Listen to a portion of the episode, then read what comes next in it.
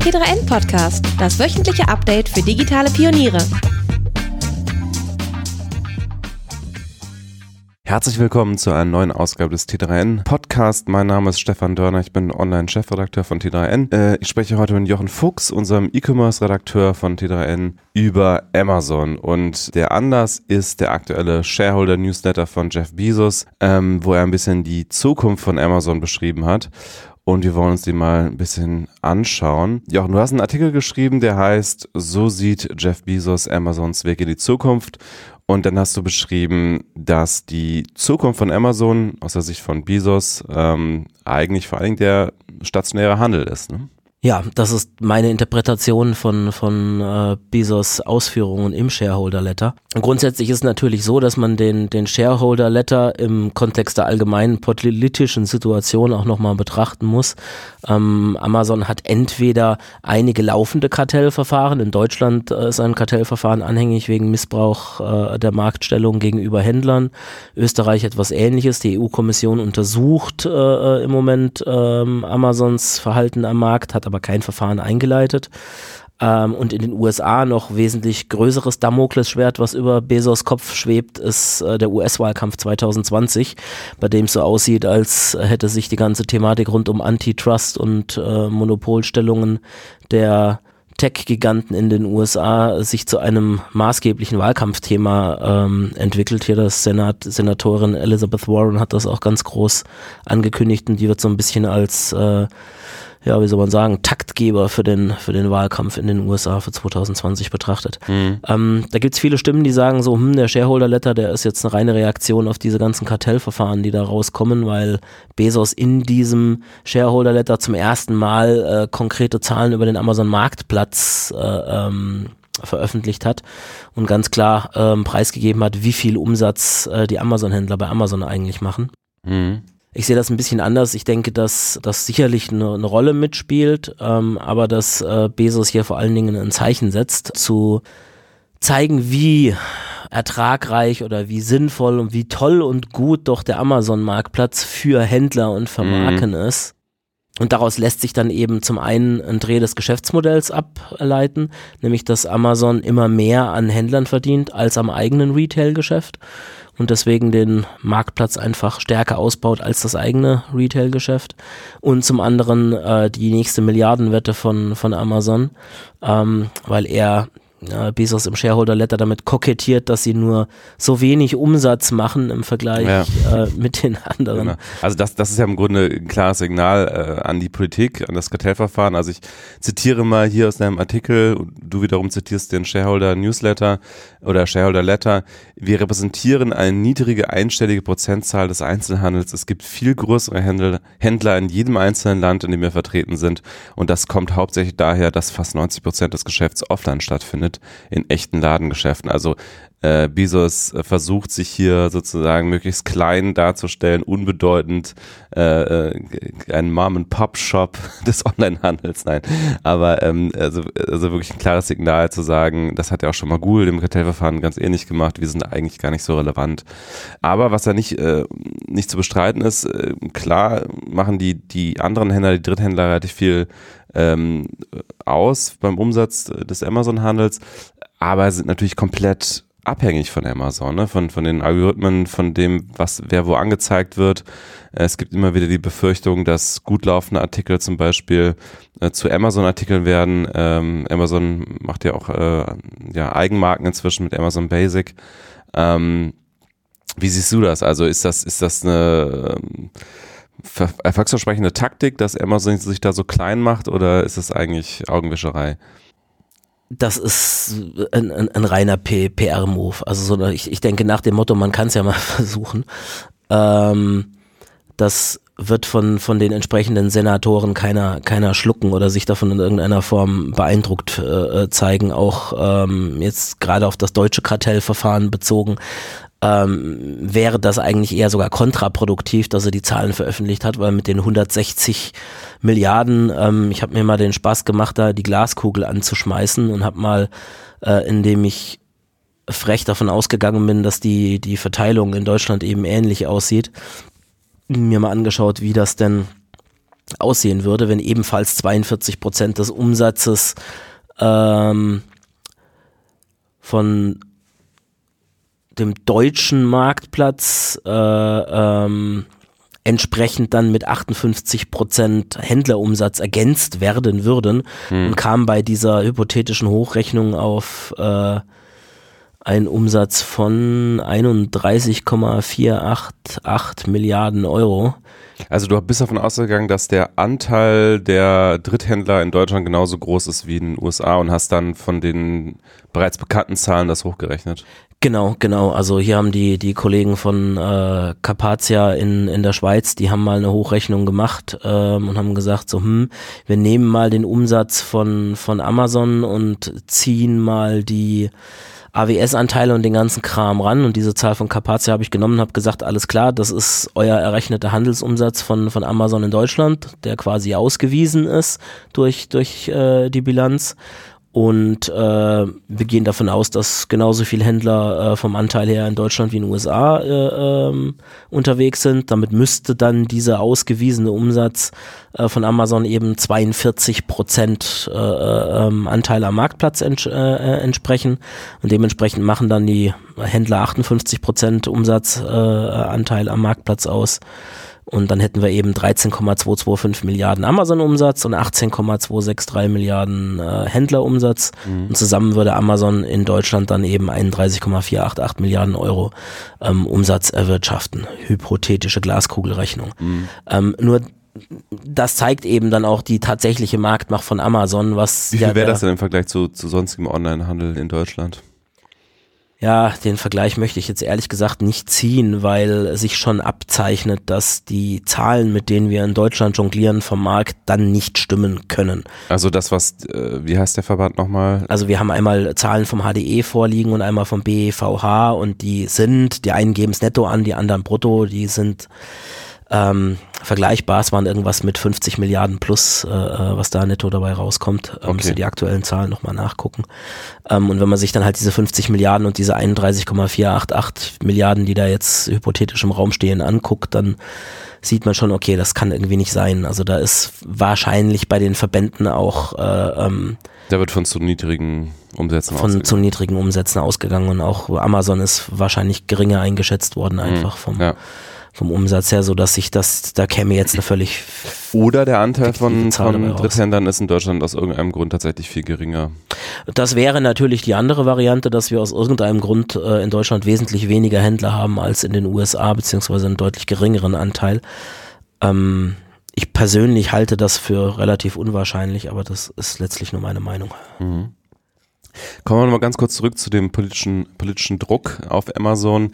Was meinst du, woher kommt das? Also ich meine, wenn man in Europa die Diskussion um die Tech-Giganten führt, ist ja häufig so ein bisschen äh, die ähm, der Dreh der Debatte, die großen amerikanischen Tech-Plattformen machen unsere europäische Wirtschaft platt und wir haben gar kein Stück vom Kuchen und wir müssen Google was wegnehmen, weil unsere armen Zeitungsverlage irgendwie nicht auf die Beine kommen.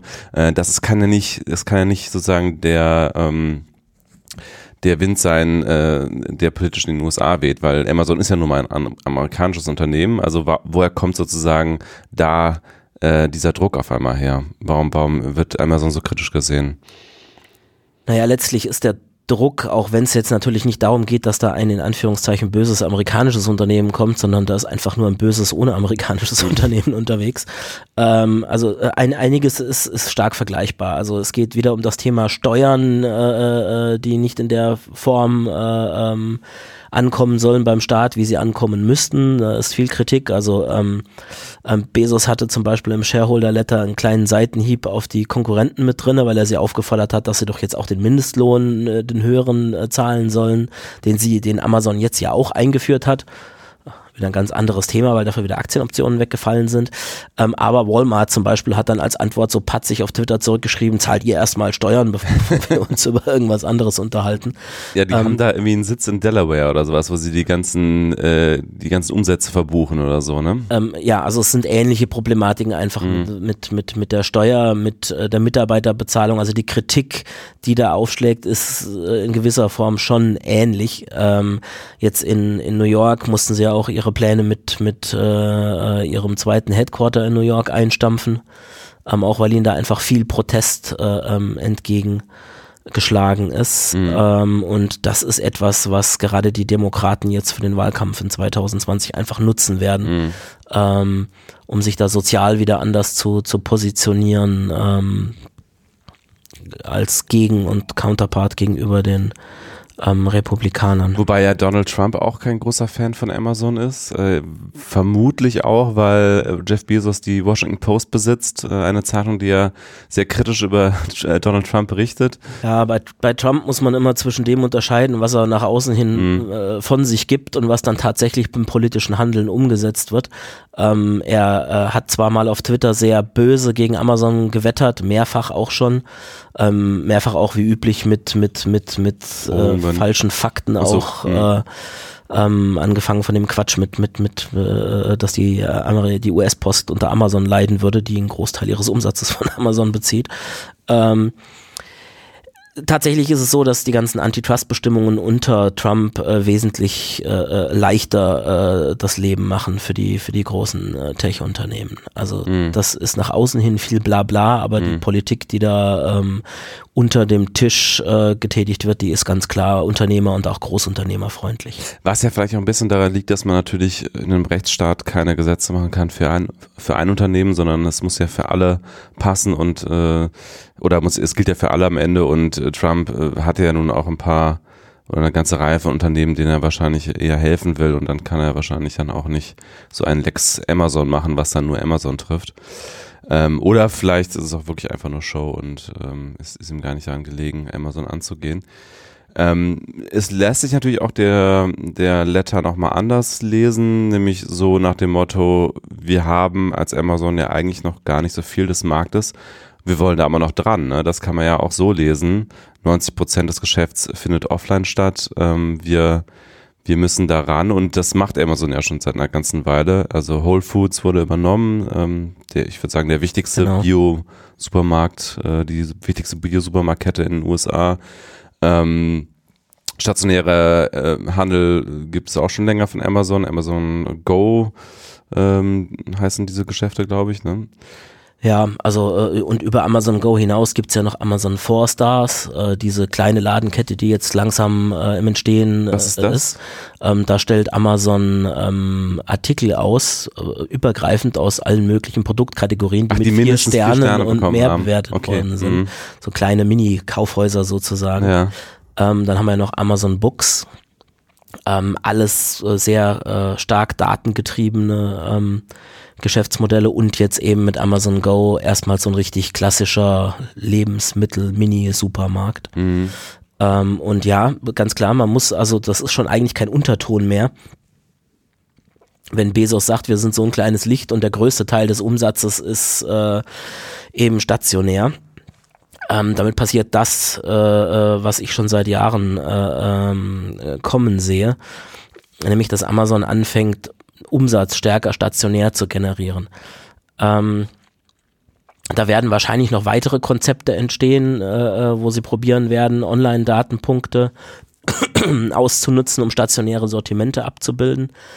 Ähm, die können ja auf tolle Daten zurückgreifen. Also ein einfaches Beispiel bei Amazon Books ist zum Beispiel, äh, die wissen genau, welche Bücher und welche Autoren in welchem Postleitzahlenregion besonders gut abgerufen werden mhm. und können dementsprechend dann das Sortiment auch für die jeweilige Filiale lokal ausrichten. Mhm. Das sind Sachen, die muss ein stationärer Händler, wenn er sie überhaupt in dieser Form erfassen sollte, sich erstmal erarbeiten. Mhm. Das ist alles ein Datenschatz, ein Jahre alter, auf dem Amazon schon sitzt. Mhm. Und das erstreckt sich ja über alle Produktkategorien hinweg. Gut, bei Lebensmitteln baut sich dieser Datenpool gerade erst auf, aber da geht's ja auch schon weiter. Ähm, äh, deswegen rechne ich damit, dass äh, äh Amazon Go irgendwann von diesem kleinen äh, Kiosk-Konzept zu einem vollflächigen großen Supermarktkonzept ausgebaut wird. Ähm, warum glaubst du, dass sie nicht Whole Foods dafür verwenden? Also warum die Go-Marke? Ja, mir geht's weniger um die, die Marke an sich. Es kann schon durchaus sein, dass sie das bei Whole Foods mit einführen werden. Ähm, das hat halt so ein paar Probleme. Ähm, wenn ich das bei Whole Foods einführe, sind dann alle Kunden wirklich schon so amazonisiert, ähm, dass die sich auf dieses reine Go-Checkout-Konzept äh, einlassen würden oder mhm. wollen dann noch welche Bar oder mit EC-Karte bezahlen, müsste man dann quasi Amazon Go Checkout äh, auf die eine Seite des Ladens machen und den normalen auf die andere. Das sind noch so ein paar Unwägbarkeiten. Ähm, äh, das will ich jetzt gar nicht mal so sagen, ob das jetzt wirklich direkt ein Supermarktkonzept wird, auf dem Amazon Go draufklebt oder ob die das erstmal bei Whole Foods machen und mhm. dann vielleicht noch größere Go-Läden. Da wird es wahrscheinlich eine, eine, große Trial-and-Error-Phase geben in, in, in dem Bereich. Mhm. Ähm, was man halt beobachtet, ist jetzt schon, dass es Amazon nicht unbedingt darum geht, dass es auch tatsächlich stationärer Umsatz ist. Das kann auch sein, dass die stationär einfach nur Online-Umsatz erzeugen wollen. Also bei Whole Foods machen sie ja immer mehr Prime Now. Mhm. Ähm, das sind dann Online-Umsätze. Ja, also die mhm. werden online bestellt, werden dann zwar stationär aus, aus, aus dem Laden heraus fulfilled und sind bei Whole Foods entstanden, aber letztendlich sind es Online-Umsätze, die äh, offline generiert wurden. Ja? Mhm.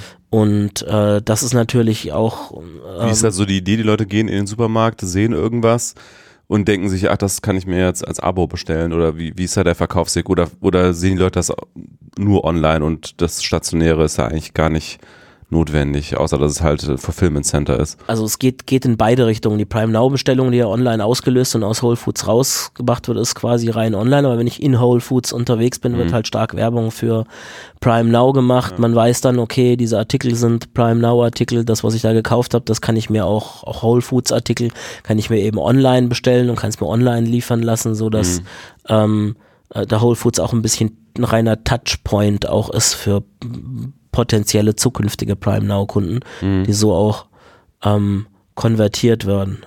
Ja. Ähm, Zusätzlich äh, ähm, wird Amazon wahrscheinlich dann irgendwann weltweit weitere Ketten aufkaufen äh, oder großflächige Kooperationen einsetzen, um einfach mehr und mehr Touchpoints mit der stationären Welt äh, zu generieren. Wie ist denn aktuell der Status? Also Amazon Go gibt es ja, ja auch immer noch nicht großflächig in den USA. Whole Foods ist natürlich relativ verbreitet. Amazon Go ist, glaube ich, so in ein paar großen Städten in den USA aktiv. Ja. Und außerhalb der USA ist bisher wenig. Ich glaube, es gibt in Berlin oder gab es irgendwie mal so ein kleinen Experimentier-Store? Nee, nee, nee, nee. Das waren, das waren andere Sachen. Also Amazon Go haben wir tatsächlich nur in den USA bisher. Es gibt Gerüchte für London und für, für Paris. Mhm. Ähm, vermutlich nahe oder an Amazon-Standorten, so wie sie das jetzt mit ihrem ersten Experimentierladen direkt im, in der, im Hauptquartier in, in Day One gemacht haben. Ähm, aber darüber hinaus noch keine Pläne. Also man sieht in den USA, wenn man die Jobanzeigen sorgfältig im Blick behält, dass da immer mehr und mehr aufgestockt wird. Da gibt es eine ganze Immobilienabteilung, äh, äh, äh, Retail Manager und Expansionsexperten, die da gesucht wurden und eingestellt wurden, ähm, die ganz offensichtlich nach der Jobbeschreibung nur damit beschäftigt sind, eben die Amazon Go Expansion vorzubereiten und zu planen. Mhm. Ähm, so dass es da irgendwann zu einem großflächigeren Rollout kommen wird. Aber äh, man darf da jetzt nicht sowas erwarten, wie dass die jetzt tausend Filialen wie bei, bei Whole Foods rausziehen. Das ist ja gerade ähm, der Amazon-Vorteil, dass die sich die Standorte einfach jetzt aussuchen können. Ne?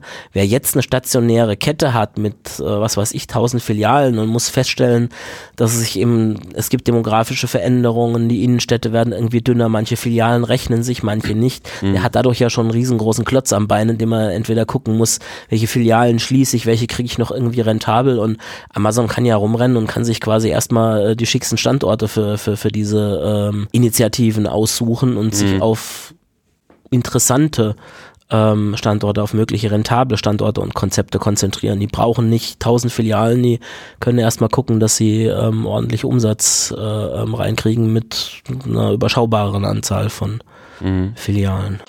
Wir machen einen kleinen Break für unseren Sponsor Ask OMR. Du fragst, wir antworten. Ihr lest und hört alles rund um SEO, SEA, Affiliate, Content oder Social Marketing und am Ende habt ihr mehr Fragen als vorher? Dann ist der Podcast Ask OMR. Du fragst, wir antworten genau das Richtige für dich. Das OMR-Team um André Alper beantwortet euch jeden Montag eure Fragen rund um das Thema Online-Marketing. In den letzten Folgen ging es zum Beispiel um Website-Kosten, Influencer-Deals und Facebook-Werbung. Abonniere den Podcast und stelle deine Fragen unter omr.com slash askomr. Die Folgen hört ihr auf Spotify, iTunes und überall sonst, wo es Podcasts gibt. Ihr kennt das Format schon vom OMR Podcast Channel. Von dort ist es umgezogen und jetzt exklusiv nur noch im Ask OMR Channel hörbar. omr.com slash askomr. Das OMR-Team wünscht euch viel Spaß beim Weiterhören. Du schreibst ja in deinem Artikel, dass die Online-Handelsumwechse inzwischen an Grenzen stoßen. Ähm, du zitierst Jochen Krisch, der ja in der E-Commerce-Szene sehr bekannt ist, äh, der gesagt, der sagt, dass mit 13% Wachstumsrate ähm, inzwischen andere Unternehmen Amazon sogar schlagen könnten im, im Umsatzwachstum. Ähm, woran liegt das? Also ich meine, wenn man sich anguckt, Online-Umsätze in den USA sind ja eigentlich selbst in den USA, wo mehr online bestellt wird als hierzulande zum Beispiel, immer noch vergleichsweise klein, was ja Amazon auch sehr stark betont. Also ich hatte irgendwann mal gelesen, dass selbst so, also dass äh, Online-Umsätze ungefähr so äh, den, den Umsätzen entsprechen, die äh, an Tankstellen in den USA gemacht werden. Also das ist im Grunde so im Vergleich zum Gesamthandel eigentlich immer noch relativ klein. Woran liegt es, dass da schon jetzt sozusagen Grenzen des Wachstums sichtbar werden? Ja, die Vermutung ähm, ist, dass wir da wahrscheinlich so eine Art Marktsättigungsgrad äh, äh, ähm, erreicht haben und man jetzt eben nur noch mit dem Markt zusammenwächst. Also der mhm. äh, ähm, Online-Markt, ähm, die Schätzungen schwanken. Es sind auf jeden Fall in Deutschland zweistellige Prozentzahlen. Ähm, Ob es jetzt eher eine Eins oder eine Zwei hinten dran hat, äh, darüber kann man dann diskutieren, ähm, je nachdem, wen man da betrachtet beim Wachstum. Ähm, aber das ist quasi die Wachstumsgrenze. Also wenn der Gesamt-Online-Markt anhand des, des, des Käuferverhaltens eben nur um, ich sag jetzt mal 20 Prozent fiktiv äh, wachsen würde, dann kann Amazon eben auch nur mit diesen fiktiven 20 Prozent mitwachsen, wenn eben nicht mehr ähm, Online-Kunden da sind, um es jetzt mal sehr mhm. banal herunterzubrechen. Und äh, da stellt sich für Amazon dann eben die Frage, wie bringe ich denn bitte einen ganzen Markt dazu zu wachsen? Mhm. Haben sie schon mal geschafft, indem sie äh, Kunden davon überzeugt haben, dass die Unmöglichkeit, äh, Bücher online zu kaufen, mhm. dann doch nicht so unmöglich ist. Und ähm, da, das ist auch der Ursprung für meine Vermutung, dass die nächste Milliardenwette eben auf den stationären Handel abzielt. Mhm. Also Menschen werden weiterhin noch in Ladengeschäften Käufe machen, meinst du auch, ne? Also wo die also Millennials machen teilweise schon so in den USA zumindest 80 Prozent oder so ihres äh, Einkaufsverhaltens online. Ne? Also vielleicht ist auch ein bisschen eine Generationenfrage. Das ist definitiv eine Generationenfrage. Also ich, ich rechne damit, dass die, die Wachstumsquoten noch ein bisschen äh, ansteigen, je äh, mehr Einkommen bei den, bei den jüngeren Generationen dazukommt. Mhm. Das heißt, es wird nicht bei den momentanen Wachstumsraten bleiben. Also auch Amazon wird irgendwann wieder ein bisschen besser wachsen als jetzt, weil dann auch der Online-Markt irgendwann wieder ein bisschen besser wächst. Aber mhm. im Moment ist es einfach so, dass unheimlich viel Kaufkraft äh, dort gebunden ist mhm. bei Älteren, die nicht zu 80 Prozent online einkaufen. Mhm. Und da hat Amazon dann eben diesen gemischten Ansatz aus, äh, na gut, wir gehen dahin, wo der Kunde kommt, da sind wir vollkommen undogmatisch, das hat man mir auch schon mal so eins zu eins wörtlich in, in, in Seattle gesagt im Headquarter, mhm. so, wir verstehen diese ganze Diskussion mit online, offline überhaupt nicht, die da so leidenschaftlich geführt wird. Wir gehen einfach dahin, wo der Kunde will. Und wenn der Kunde auch was stationär will, dann gehen wir halt ein stationär am mhm. Ende der Diskussion. Mhm. Ähm, aber es ist halt einfach so, dass Amazon das, das äh, in, unter zwei Faktoren betrachtet. Zum einen stationär Umsatz generieren, aber eben auch einfach stationär Kunden von Amazon überzeugen und zu Online-Umsätzen hinführen. Mhm. Du hast gerade erwähnt, du warst in Seattle, ähm, ja auch mehrfach bei Amazon. Ähm, und du hast ja, glaube ich, auch mal so einen Amazon Go Store angeschaut. Ne? Wie ist das da, wenn man da reinkommt? Wie, wie unterschiedlich ist das zu einem äh, herkömmlichen Supermarkt? Naja, also bis auf die Kasse eigentlich gar nicht. Das sieht aus wie ein normaler Convenience Store, ein schicker, hübscher Convenience Store. Jetzt. Also eher so Späti-mäßig von der Größe oder ein bisschen größer wahrscheinlich? Also ein ne? bisschen, bisschen größer, aber ähm, kann man schon so in die Richtung gehen. Ja, mhm. ja also ein großer Späti wahrscheinlich. Mhm. Bin jetzt nicht aus Berlin, deswegen kenne ich die nicht so ja. aus, dem, aus dem FF, aber das ist, äh, also es ist größer als ein Kiosk, aber es ist kleiner als ein, ein, ein normaler Tante Emma Supermarkt. Mhm. Ähm, und ja, die haben eine frische Theke, ähm, der frisch zubereitetes äh, äh, Essen so für, für den Mittagspausen äh, äh, Umsatz äh, portioniert ist. Dann haben wir verschiedene Waren des täglichen Bedarfs. Auch da variiert es ein bisschen eben Getränke, Snacks, Knabbereien, ähm, unterschiedlicher Haushaltsbedarf, was man eben so an täglichen Verbrauchsartikeln hat. Und der große Unterschied ist dann eben, dass ich keine Kasse mehr habe, dass ich einfach den Kram Mhm. nehme und zur Tür rauslaufe und so dieses magische Gefühl habe, dass ich äh, Mhm. Noch nicht mal bezahlt habe, sondern einfach nur aus dem Laden rausgelaufen Mhm. bin. Ja. Und das ist wahrscheinlich auch neben der Tatsache, dass Amazon einfach diese, diese Daten hat, die äh, vielleicht das Sortiment einfach besser, äh, also wodurch das Sortiment vielleicht besser bestückt werden kann, äh, auch der große Vorteil wahrscheinlich gegenüber dem klassischen stationären Handel, dass sie da eben Personalkosten sparen. Ne? Sie haben zwar immer noch die, die Ladenmiete oder wie viel macht das aus, dass da keine Leute an der Kasse sitzen? Also ich persönlich habe starken Zweifel daran, dass Amazon da wirklich einen großen Wert drauf legt, dass da weniger Personal drin ist. Das ist immer so das, das, das Erste, was kommt, wenn man über Automatisierung spricht. Aber Amazon ging es hier, glaube ich, wirklich einfach nur darum, ähnlich wie beim One-Click äh, Mhm, äh, Button früher, die Convenience von dem Kunden so geil zu verändern, dass das Einkaufen einfach Spaß macht, weil wenn man sich heute hinsetzt und sagt, wie kann ich das Einkaufen besser machen, was kommt denn dabei raus? Also da kommt Hängen und Würgen dabei raus. Ähm, und Amazon hat sich halt hingesetzt und so lange überlegt, bis sie irgendwas gefunden haben, von dem sie gesagt haben, das macht den Einkauf wirklich um so viel einfacher, dass die Leute einfach schon um das Gefühl zu haben, in den Laden reingehen und gar nicht wirklich um quasi irgendwie eine bestimmte Ware zu erreichen oder sowas, ähm, sondern einfach nur um dieses, dieses Feeling, dieses Einkaufsgefühl zu haben. Aber das funktioniert halt nur mit, mit, mit den Kunden, die schon stark bei Amazon verortet sind. Äh, deswegen die Einschränkung vorhin, dass man bei Whole Foods eben bei der großflächigen Ausro äh, Ausrollung erstmal schauen muss, ähm, ob man da einen separaten Checkout bereit macht oder äh, wie das dann da in der großen Fläche umgesetzt wird. Mhm. Du hast da noch geschrieben in deiner Analyse, dass ähm, Amazon eben betont, dass sie inzwischen mehr mit ihren Händlern ähm, verdienen als mit dem eigenen Retail-Geschäft.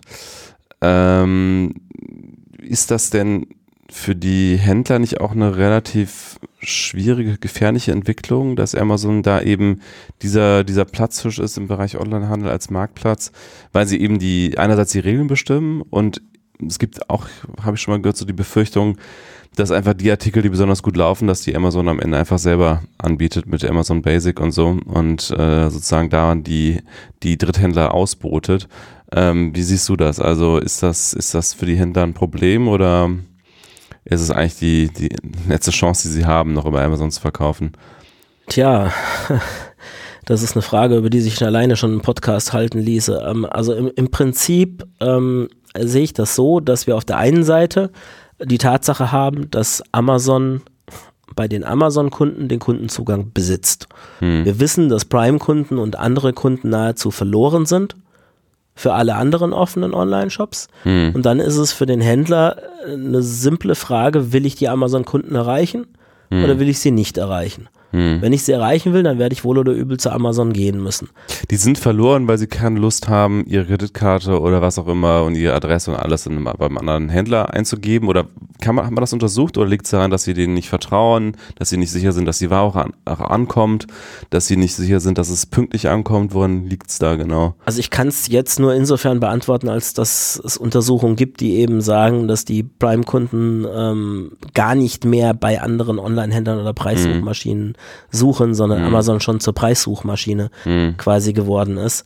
Ähm, es gibt mit Sicherheit auch Studien, die versucht haben, Gründe zu, zu äh, äh, erörtern, ähm, aber letztendlich wird da das Übliche dabei rauskommen. Es ist einfach sehr bequem, bei einem Händler, bei dem ich schon eine gut laufende Geschäftsbeziehung habe, den gleichen Kram mit einem Knopfdruck zu bestellen, ähm, als mich bei einem neuen Online-Shop anzumelden und ähm, einem neuen Händler zu vertrauen. Hm. Ähm, ist einfach bequemer. Hm. Und da ist dann halt die simple Entscheidung, will ich an Amazon-Kunden verkaufen oder will ich nicht.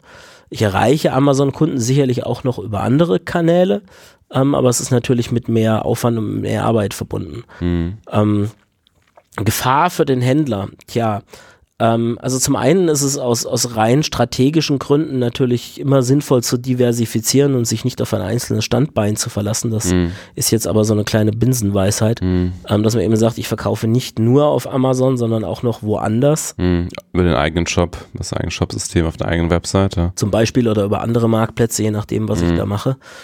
Ähm, dem wird oft entgegengehalten, wenn ich mit Händlern spreche, die sich rein auf Amazon konzentrieren, dass das ein erhöhter Aufwand ist. Hm. Da mag man im ersten Blick drüber lächeln, weil man Marktplatz heute ja einfach mit einer Software ansteuern kann, Angebote reinschmeißen und fertig, aber Hm. äh, wir sind nicht mehr in den 90er Jahren. Wer gut auf einem Marktplatz verkaufen will, der muss die Mechaniken des Marktplatzes sehr, sehr gut verstehen. Hm. Man muss wissen, wie er den Marktplatz gut bespielen kann und dazu muss man Know-how aufbauen und Hm. äh, das ist eben immer so ein Argument der Amazon-Only-Fraktion, die dann sagen, ich baue mir aber lieber ein sehr, sehr spezifisches Know-how Hm. ähm, bei Amazon auf und vielleicht mache ich da mal irgendwas auf anderen Marktplätzen und die Gegenfraktion, die sagt dann eben, ja gut, aber ähm, dann holen wir uns halt noch einen Mitarbeiter, der Amazon macht und versuchen da gleichzeitig Know-how auf, aufzubauen Hm. kann man von, von unterschiedlichen ähm, äh, Warten betrachten. Was die Artikel angeht, also Artikel kopieren, ähm, das ist eine der, der größten Befürchtungen.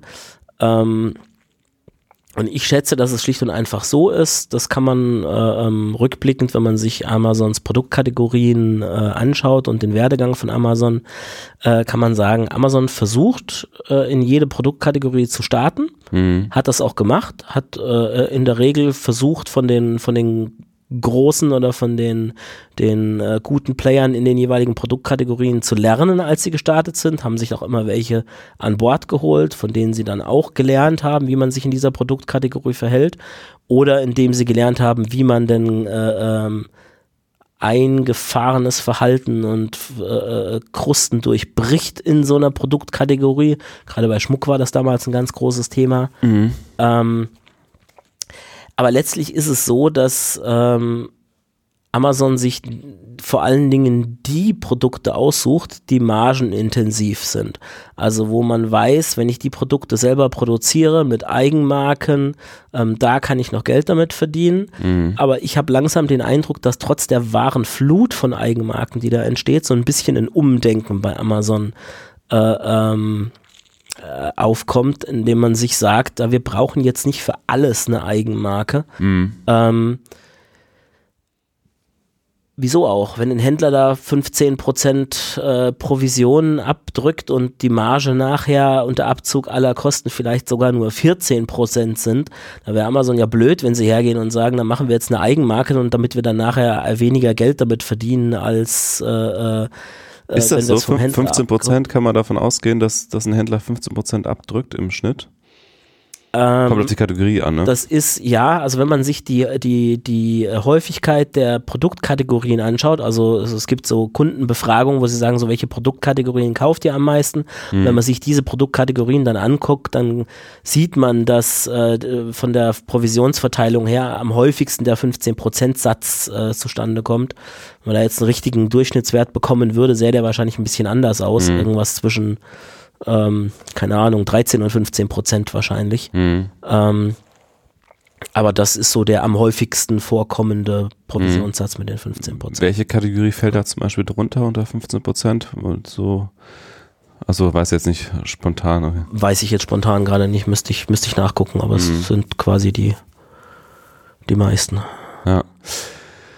Wir haben noch gar nicht über das Cloud-Geschäft gesprochen von Amazon. Amazon Web Services, AWS. Äh, Amazon ist nicht nur der größte Online-Händler der Welt, sondern auch der größte Cloud-Computing-Anbieter. Ähm, wie wichtig ist das AWS-Geschäft für Amazon? Also es ist auf jeden Fall sehr, sehr wichtig für Amazon. Ähm, auch im Shareholder-Letter hat, hat äh, Bezos viel zu AWS gesagt. Ähm, allerdings ist es so, dass, sagen wir mal, im Vergleich zum, zum Gesamtumsatz ähm, AWS macht äh, 25,7 Milliarden Dollar Umsatz im, im vergangenen Jahr, ähm, hatte operative Ausgaben von 18,4 Milliarden äh, Dollar. Ähm, beides gestiegen, sowohl der Umsatz als auch die, die, operativen Ausgaben. Und da bleibt natürlich bilanziell gesehen unheimlich viel Ertrag übrig. Das ist der Grund, weswegen sich viele auf AWS stürzen und Mhm. äh, bisher also, auch. Also die Marge ist einfach besser als genau zu Recht sagen, hier da wird äh, viel mehr Geld verdient wie mit dem Onlinehandel, weil mhm. Handelsmargen sind niedrig, Amazon verdient da nicht so viel damit, äh, deswegen ist AWS die große Cash Cow, das waren sie über viele Jahre auch, aber meiner Meinung nach ist das schon längst vorbei. Also AWS ist immer noch wichtig, ähm, liefert immer noch viel Ertrag ab, aber längst nicht mehr den meisten Ertrag. Der Witz an der Geschichte ist ja, dass der komplette Marktplatzbereich, den man eigentlich als komplett eigene ständige Unit Unit betrachten kann, nicht extra ausgegliedert ist in der Bilanz. Das heißt, mhm. es ist nicht wirklich herauszubekommen, wie viel Ertrag dieser Marktplatzbereich abwirft.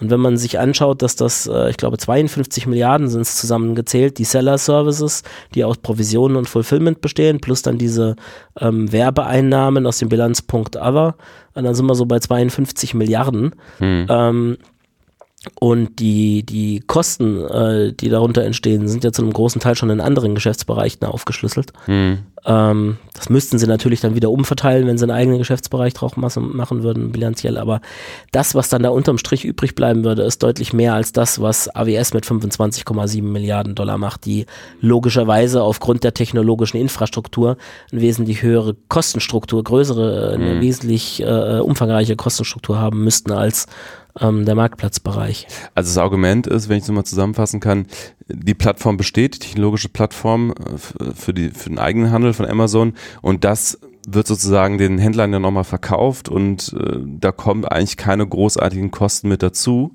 äh, sondern diese 52 Milliarden, die da erwirtschaftet werden, die sind fast Reingewinn, wenn man jetzt mal ähm, abgesieht von gut Logistik, das, muss, das kommt sozusagen noch an Kosten oben drauf, wenn sie Logistikdienstleistungen verkaufen, die, die skalieren ja auch dann sozusagen mit der Dienstleistung, aber das ganze Thema Werbung auf Amazon oder Provision auf Amazon, das ist ja sozusagen fast Reingewinn, beziehungsweise müsste man das dann nochmal umlegen auf die gesamte Plattform, äh, die Kosten, aber die ja, die skalieren ja, also kannst irgendwie doppelt so viel verkaufen, hast aber nicht doppelte Kosten dadurch. Ne?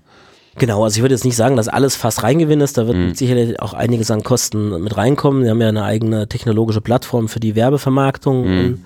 Ja, und auch äh, natürlich Mitarbeiter und so für den ganzen Bereich. Mitarbeiter und das ganze ja. Zeug, aber äh, das wird definitiv nicht so aussehen wie bei AWS, dass die 25,7 Milliarden Umsatz machen und davon 18,4 Milliarden dann gleich Kosten sind, mhm. sondern das wird ein deutlich niedriger Kostenfaktor sein, der da äh, zum Einsatz kommt. Und wenn man das berücksichtigt und schaut sich dann eben an, dass Händler 52 sind und AWS 25,7, dann mhm. kann man eins und eins zusammenzählen und weiß, dass der andere Posten mehr Ertrag abwerfen muss. Mhm.